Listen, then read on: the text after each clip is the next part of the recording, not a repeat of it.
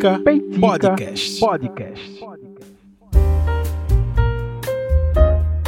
E aí, gente, estamos começando mais um Peitica, mais essa sexta-feira, como de tradição. Toda sexta-feira, um novo episódio desse podcast. Eu sou o Rafael Oliveira, host deste programa que se chama Peitica, feito aqui de Pernambuco e que ecoa pelo mundo, pelo Brasil, pelo mundo pelo universo. que massa estar de volta em mais uma sexta-feira, mais uma sexta-feira de Peitica. Uh, os avisos tradicionais do início de programa. Aí ah, outra coisa, antes de dar os avisos, é, o Peitica da semana passada, eu estava muito cansado. Eu acho que vocês devem ter percebido isso pela voz e tal. Aí eu estava Pô, já tava animado porque essa semana, pô, tudo certo, semana massa tal. Aí veio a AstraZeneca e disse só que não. Então eu estou destruído e cansado, igualzinho a semana passada, só que por motivos diferentes. Eu tinha atrasado a minha terceira dose porque eu contraí Covid, depois a esposa contraiu Covid é, eu, antes eu já tinha contraído H1N1, provavelmente, né, porque eu tive uma gripe muito violenta. Eu me despedi dos meus amigos. é, é, tô brincando. Mas é, eu tive uma gripe muito violenta, depois Covid, e aí depois a galera aqui de casa foi pegando Covid assim, de um por um. E aí é, eu demorei a tomar a terceira dose por conta disso tal. E eu tive o prazer de tomar a terceira dose, em breve a quarta, e se precisar da quinta, da sexta, da sétima, da oitava, o braço está aqui disponível, o braço é grande, dá para dá um monte de dose aqui, contanto que seja para nossa segurança, assim como é, é esse bracinho aqui, bracinho não, né?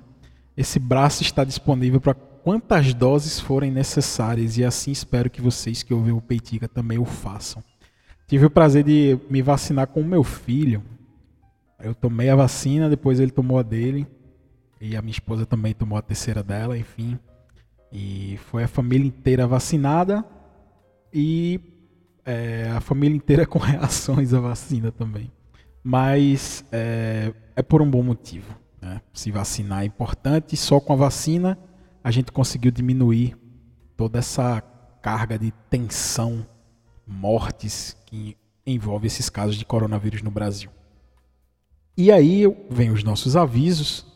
É, se você quiser me seguir e seguir o Peitica nas redes sociais, é só me procura o Peitica, arroba Peitica Podcast no Instagram e no Twitter, que são as redes sociais mais ativas nesse momento. Facebook não rola, é, mas enquanto você estiver no Instagram e no Twitter, você vai estar completamente inteirado dos lançamentos do, do, do, do Peitica. E se você quiser me acompanhar nas minhas redes sociais é, pessoais, arroba Rafa com PHA.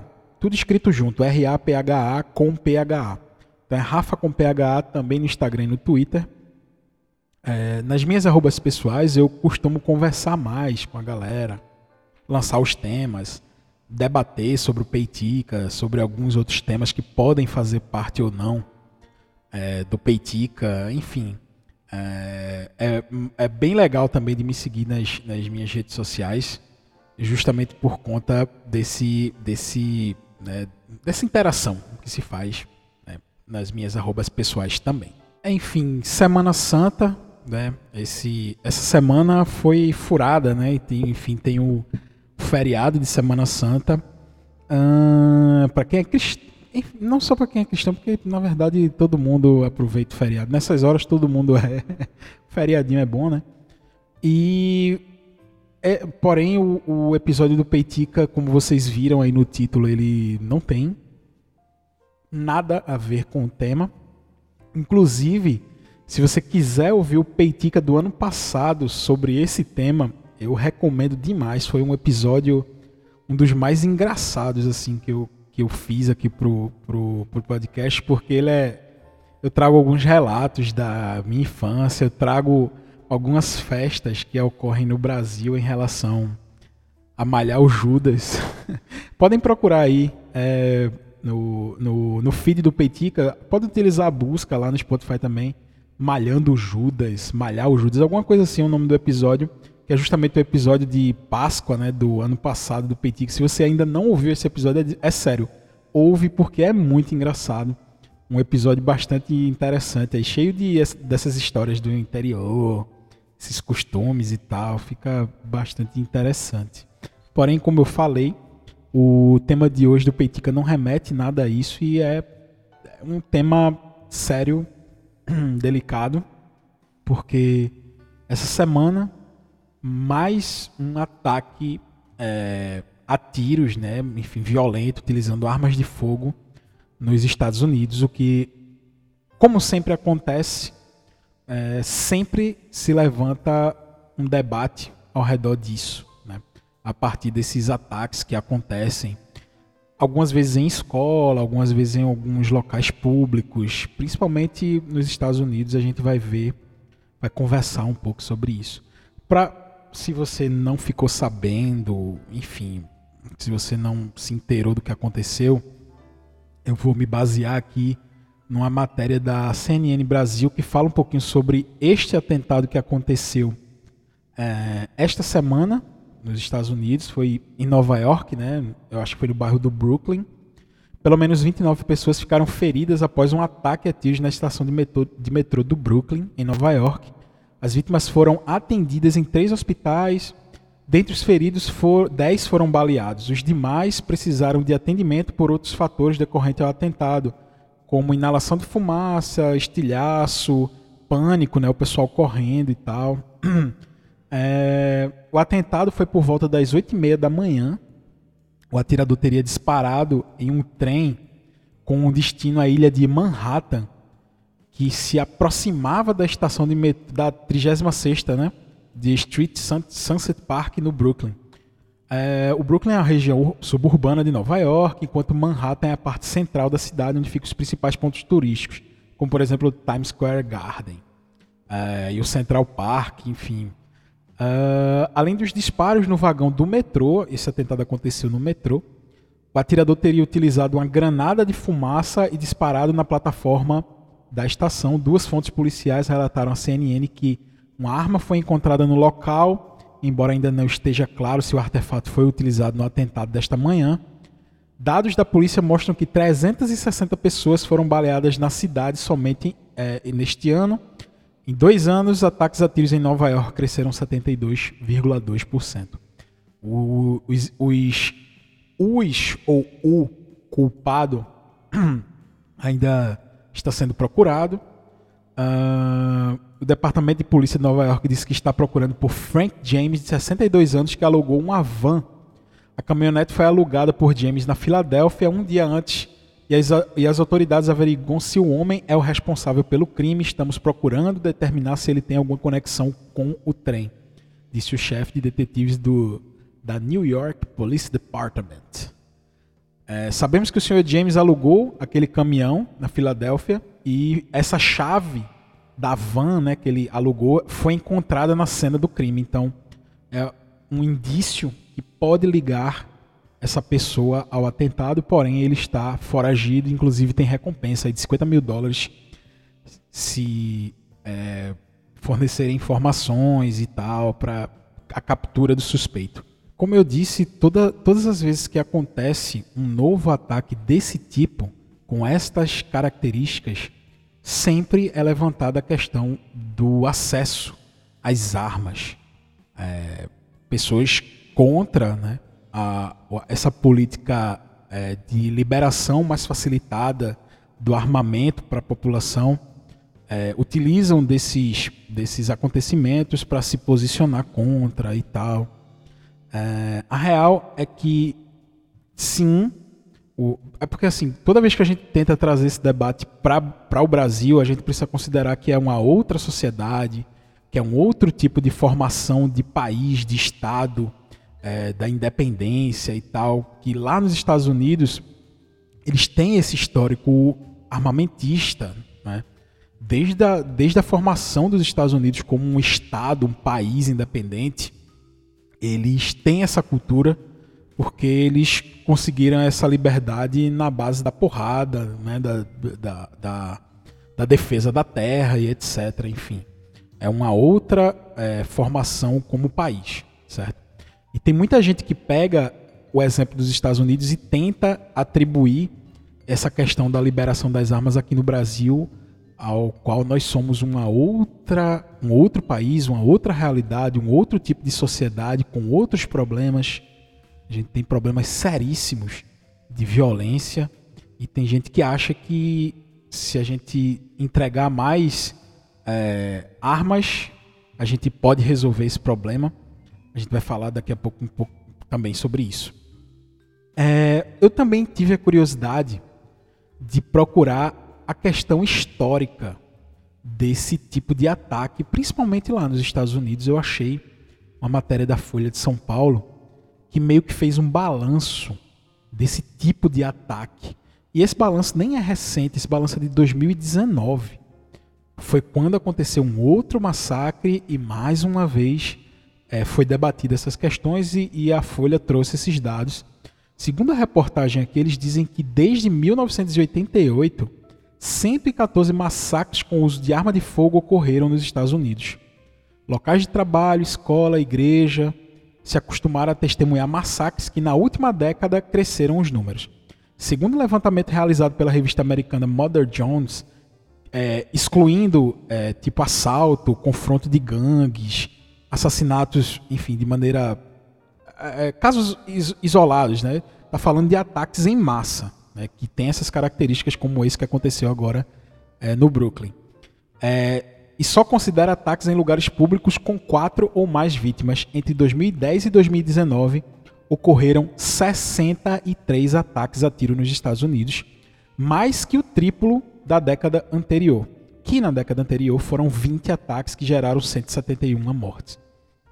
Esse caso é, esses casos de mortes envolvendo esses ataques a tiro em lugares públicos, ele é algo recorrente. A gente observa aqui, é, que, aqui com esses dados que sim é algo recorrente, no, principalmente nos Estados Unidos.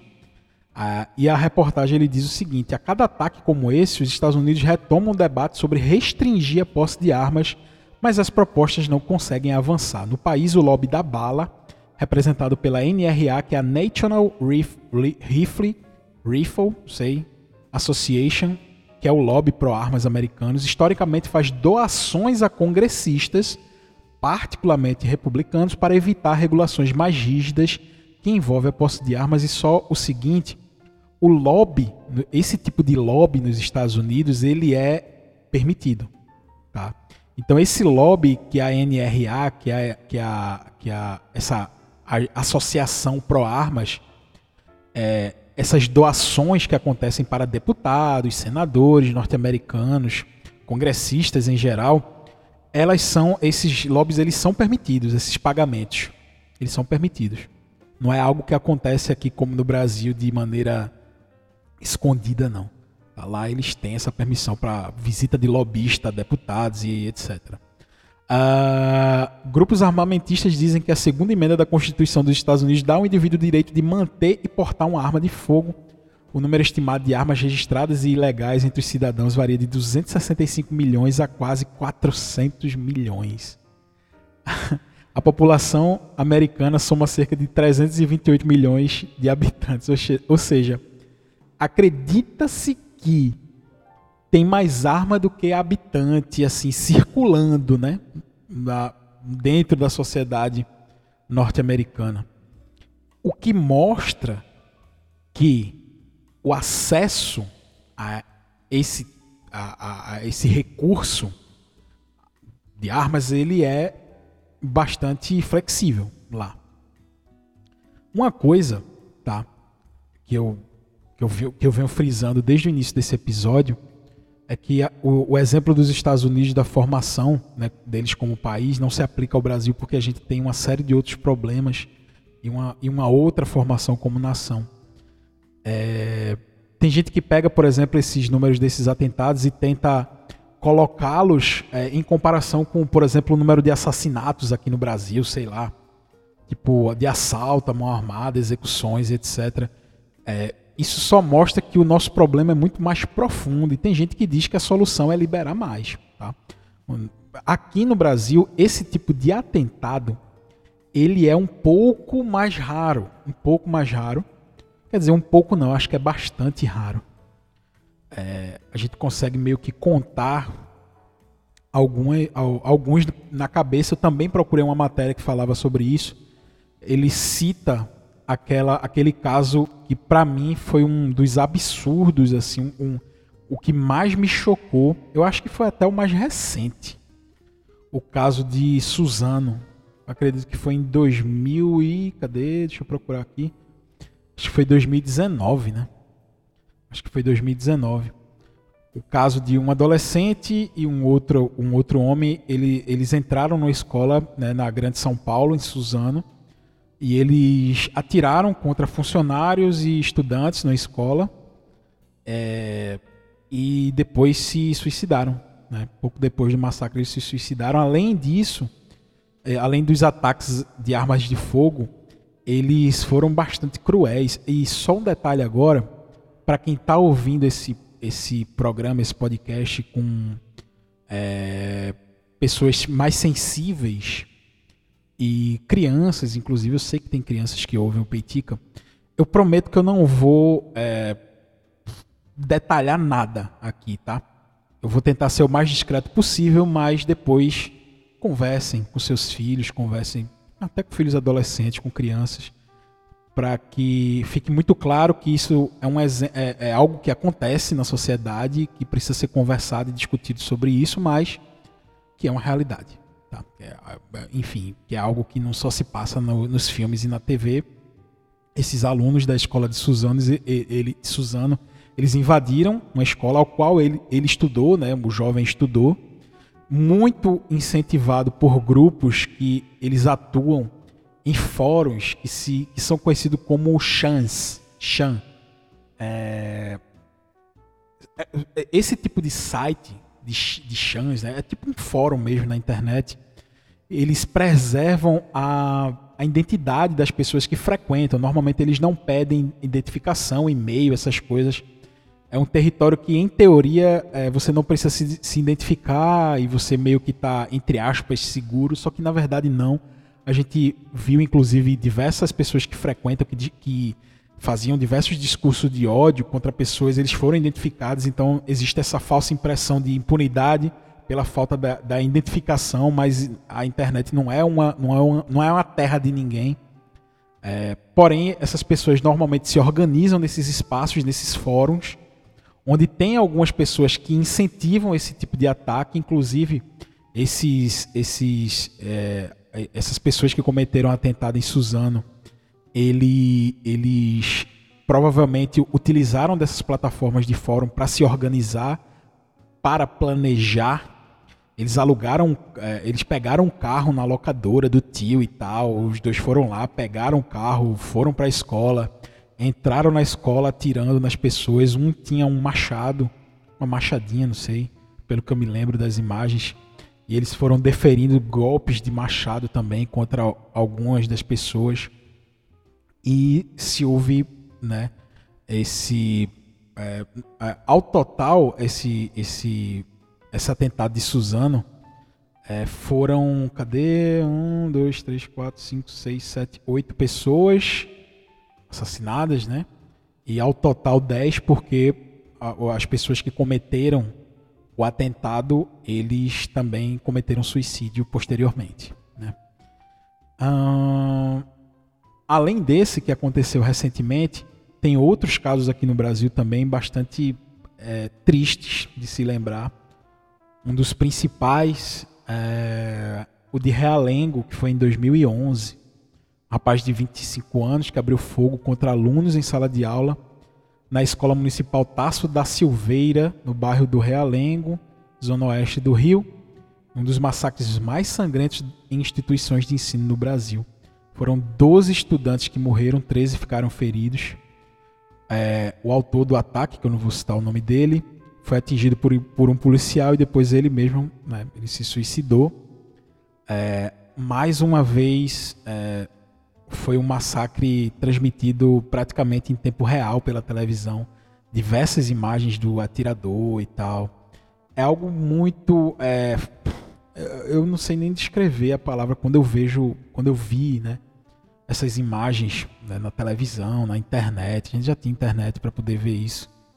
E muito do que se discute sobre esse tipo de atentado é que essas pessoas elas querem ser vistas e muitas vezes o exemplo dessas pessoas que cometem esse, esse tipo de ataque, eles são vistos nessas plataformas de fórum, que se chamam chans, como heróis.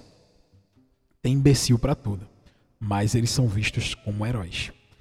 E veicular essas imagens, é, dar nome, é, falar sobre o planejamento, falar sobre, enfim, os detalhes é, é comemorado por essas pessoas que frequentam esses fóruns, porque eles dizem que eles têm uma missão e a missão foi cumprida, eles chamaram a atenção para a luta deles, que na verdade ninguém sabe de tão imbecil que é, ninguém sabe materialmente do que se trata. Ah, é, luta contra a sociedade que um dia os discriminaram, contra as mulheres que não dão atenção a pessoas como eles. Enfim, normalmente esses ataques são feitos por homens um bando de incel mal amado, enfim. Mas que eles acreditam nisso e acabam planejando essas coisas, como a gente viu nesses exemplos aqui. O caso de Suzano também foram ex-alunos da escola. E muita coisa, tem muita coisa a ser discutida e debatido, principalmente por profissionais da área, né, que precisam analisar, se debruçar sobre esses casos para poder produzir conteúdo científico sobre isso. É... Uma das coisas que antes de entrar no debate né, sobre a liberação das armas, o fácil acesso, se isso influencia ou não. Tem muita gente que diz assim: ah, mas então quer dizer que os acidentes de, de carro, de trânsito no Brasil que matam milhares de pessoas, a gente tem que proibir carro também? Esse, esse nível de debate, de imbecilidade, a gente nem responde, assim, porque né, é, a gente precisa superar esse, esse nível de debate de internet imbecil. Porque o carro, até onde eu sei, ele tem quatro rodas e foi feito para andar. Né? A, uma arma de fogo, sinceramente, eu não sei qual a outra utilidade dela, a não ser tirar a vida ou ferir alguém. Se alguém souber aí, não sei se dá para usar de garfo, de faca, não sei se dá para usar de outra coisa, mas que eu saiba, a única função dela é essa. Então tem gente que pega esse tipo de argumento besta assim, tenta justificar a, a não liberação desse tipo de, de material, de recurso. É, e a gente vê que pessoas, por exemplo, em países como os Estados Unidos, eles têm acesso fácil a armas e muitas vezes armas com alto poder de destruição, sei lá, tem gente, é, tem, tem gente que pode comprar um fuzil em, sei lá, no supermercado. Alguns estados dos Estados Unidos, por exemplo, é, o Texas, alguns estados como esse, que tem uma flexibilidade ainda maior. Você vai no mercado, tem lá a seção de comida, farmácia, roupas e armas. Você pode sair com um rifle de longa distância. Aconteceu um atentado é, também não faz muito tempo em Las Vegas. As pessoas estavam num local público, lá numa praça, vendo um show de country. E, o, e um atirador com um rifle de longa distância começou a atirar nas pessoas. Enfim, o fácil acesso a esse tipo de armamento com alto poder, alto poder de destruição, ele impacta sim, velho. Sabe? Ah, se a gente tem como flexibilizar aqui, enfim, se o exemplo, ah, se vai diminuir a criminalidade, enfim, isso é um outro debate que eu também discordo, tá? Mas o fácil acesso a esse tipo de material, aí tem muita gente que diz também, ah, mas a arma está na mão do bandido e não está na, na mão do cidadão. Normalmente as armas que estavam na mão do cidadão são essas que estão na, nas mãos dos bandidos. Né? Porque a pessoa não tem um preparo, enfim, é desarmado e a, essa arma vai cair na mão da população, da, da população não, do, dos bandidos que se utilizam delas para poder cometer os assaltos, assassinatos, etc, etc. Uma arma ilegal, um dia ela foi legal, né? Enfim. É, mas é, esse, esse nível de debate que a gente tem aqui, a, a gente precisa ter muita maturidade para discutir isso de maneira séria. A gente esquece essa parada de direita e esquerda aqui no Brasil. Enfim, a gente sabe que tem um lobby gigantesco nesse atual governo, né? É, deputados pró-arma, que tem ligações com fábricas de armamento e tal. Se liberou muita arma desses quatro últimos anos para cá, a gente sabe disso também. O impacto disso, tem estudos, né? Enfim, vamos ter estudos né, para poder analisar o impacto disso. Tem gente que já está dizendo que a, a, criminalidade diminuiu porque liberou, enfim. É, gente que quer justificar suas crenças com, com dados que eles tiraram da própria cabeça, enfim. Mas uh, uma das coisas que eu me lembro, e a gente já vai se encaminhando para o final do Peitica aqui também, um dos casos mais antigos que eu me lembro é, sobre esse tipo de ataque à escola, como eu citei aqui anteriormente, alguns, alguns ataques feitos lá nos Estados Unidos, esses ataques que aconteceram é, aqui no Brasil, em Suzano, no Realengo também, no Rio, em São Paulo. Um dos mais antigos que eu me lembro, inclusive, é, eu não tive contato na época, eu era novo, né? enfim, muito novo. Mas posteriormente eu tive acesso a ele por conta de um documentário que eu assisti. O documentário se chama Tiros em Columbine. Eu assisti só uma vez, porque eu só consegui assistir esse documentário uma vez. É muito violento. E esse documentário fala sobre o massacre de Columbine. Esse, abrindo aqui a página mais importante da, da internet, Alô Mateus, o, a Wikipedia, a Wikipedia, ele fala o seguinte: o massacre de Columbine foi um massacre escolar que ocorreu em 20 de abril de 1999 na Columbine High School em Columbine, né? Que é, além do tiroteio, né, que ele foi planejado por dois estudantes que estavam vestindo casacos, sobretudo as imagens do circuito interno da, da escola, eles, ela, ele é, é aterradores assim. Além do tiroteio, o ataque foi complexo e altamente planejado, envolveu o uso de bombas para afastar os bombeiros, tanques de propano convertidos em bombas colocados em lanchonete, 99 dispositivos explosivos e carros-bomba nos estacionamentos da escola. E os autores do crime foram dois carinhas lá que eu também não quero citar o nome deles. Eles mataram 12 alunos e um professor. Eles feriram outras 21 pessoas. Depois, eles também cometeram um suicídio. É... Apesar dos, dos motivos do ataque continuar, continuarem incertos, os diários pessoais dos autores do crime documentam que eles desejavam um ataque de magnitude semelhante ao atentado de Oklahoma né, e de outros acidentes violentos que ocorreram nos Estados Unidos na década de 90, que foi uma coisa absurda. Né, foi algo, enfim. É, esse, esse massacre de Columbine é, foi um dos primeiros, como eu falei, que eu tive contato e me chamou muita atenção depois do documentário que eu vi. Inclusive, eu comprei um livro recente sobre isso, eu acho que é da Dark Side o nome do livro é Columbine e ele detalha, né, é um relato do jornalista que chegou até a cena do crime, do, do atentado, enquanto ele ainda estava acontecendo. Esse jornalista ele chegou antes que a polícia. Ele relata como foi aquele dia. Nesse livro eu ainda não li, pretendo ler, né, logo logo, mas esse atentado, é, enfim, esse ataque não sei se eu posso chamar de ataque terrorista, enfim, atentado que aconteceu em Columbine. Tem documentário, tem filmes, tem livros que tratam sobre o assunto, que é muito pesado assim e revela uma, uma face sangrenta desse tipo de política de liberação de armas.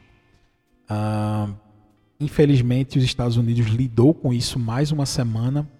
Como eu mostrei aqui no, no podcast de hoje, isso é um fator histórico lá, um problema sério que eles enfrentam e que a gente precisa discutir de uma maneira muito séria aqui no Brasil o acesso às armas. Porque os exemplos que a gente teve aqui desses poucos, mas bastante significativos ataques né, em escolas, em locais aqui no Brasil, eles trazem um nível de violência absurdo. E a gente precisa discutir isso com maturidade, né, como sociedade. Ah, o tema hoje foi um pouco pesado, mas eu te agradeço de ter ouvido o Peitica até aqui.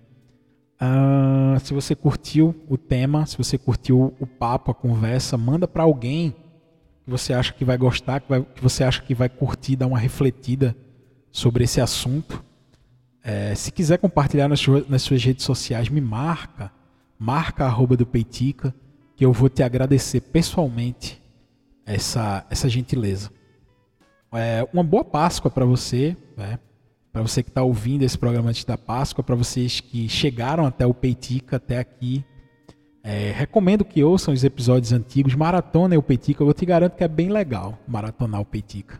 Garanto boas risadas, garanto boas reflexões e, enfim, eu sou suspeito para falar, mas eu recomendo. Então, gente, muito obrigado por terem ouvido o Peitica até hoje. Ah, desculpa, muito obrigado por ter ouvido o Peitica até agora. E até o próximo Peitica na próxima semana. Um grande abraço para você.